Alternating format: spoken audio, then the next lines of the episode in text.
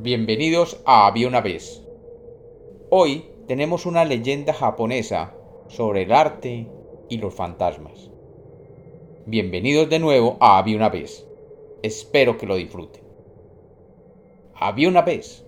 Había una vez un templo cerca de la ciudad de Kioto en Japón que había sido habitado por un grupo de monjes durante muchos años.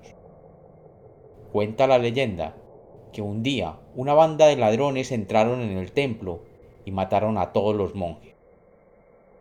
Pese a que otros monjes quisieron reocupar dicho templo, sus intentos fueron vanos, ya que se decía que un grupo de fantasmas habitaban el templo y causaban terrible sufrimiento a quienes osaban quedarse allí.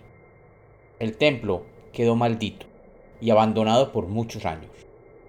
Cuenta la leyenda que un día un joven monje peregrino que se encontraba por aquella zona se encontró sin dónde poder dormir y decidió dormir en el viejo templo para resguardarse de una tormenta que se acercaba, sin percatarse de su leyenda y misterio.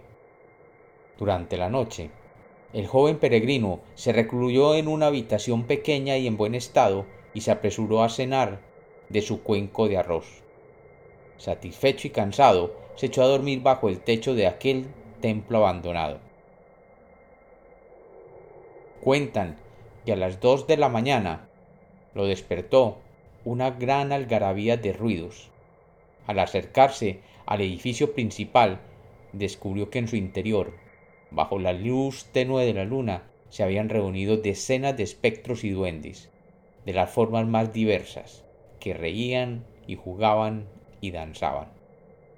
Se trataba del Hyakiyaku, la manifestación de cientos de fantasmas y espíritus que según la tradición japonesa se reunían cada cierto tiempo para recorrer en procesión los campos y los pueblos, demostrándole a los vivos que ellos aún existían.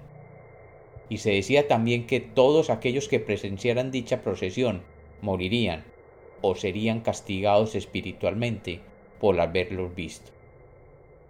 En este caso, el monje peregrino, aunque asustado, no pudo evitar quedarse un rato observándolo, hasta que aparecieron otros espíritus de aspecto más grotesco y horrible, momento en el cual echó a correr de vuelta a su habitación, en donde se encerró hasta que los sonidos extraños cesaron y se hizo de día.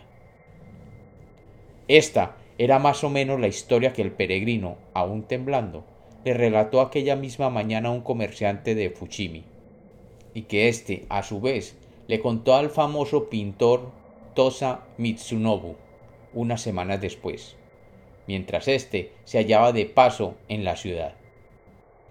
Esperando encontrar inspiración para un cuadro que quería pintar sobre el Hyakiyako, Mitsunobu cogió sus cuadernos y sus pinturas y se dirigió hacia el templo Shoselji, dispuesto a pasar la noche en él. Cuando llegó, el sol acababa de ponerse. Entró en la sala principal y montó guardia durante horas, sin percibir ningún ruido o visión que se saliera de lo normal. Hasta que a eso de la medianoche, su atención se vio atraída por una extraña luminiscencia que parecía provenir de las paredes. Comprobó con sorpresa que allí se reflejaban las figuras de algunos duendes y espectros. Este debe ser el Hyakiyaku, reflexionó el pintor, que se manifestaba para él brillando tenebrosamente en las paredes.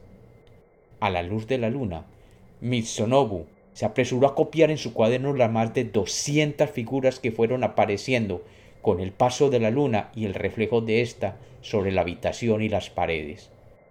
Cada figura diferente y cada figura más grotesca que la anterior el artista empleó toda la noche pintando cada uno de los seres que iban apareciendo, terminando justo cuando la primera luz de la mañana irrumpió en la habitación.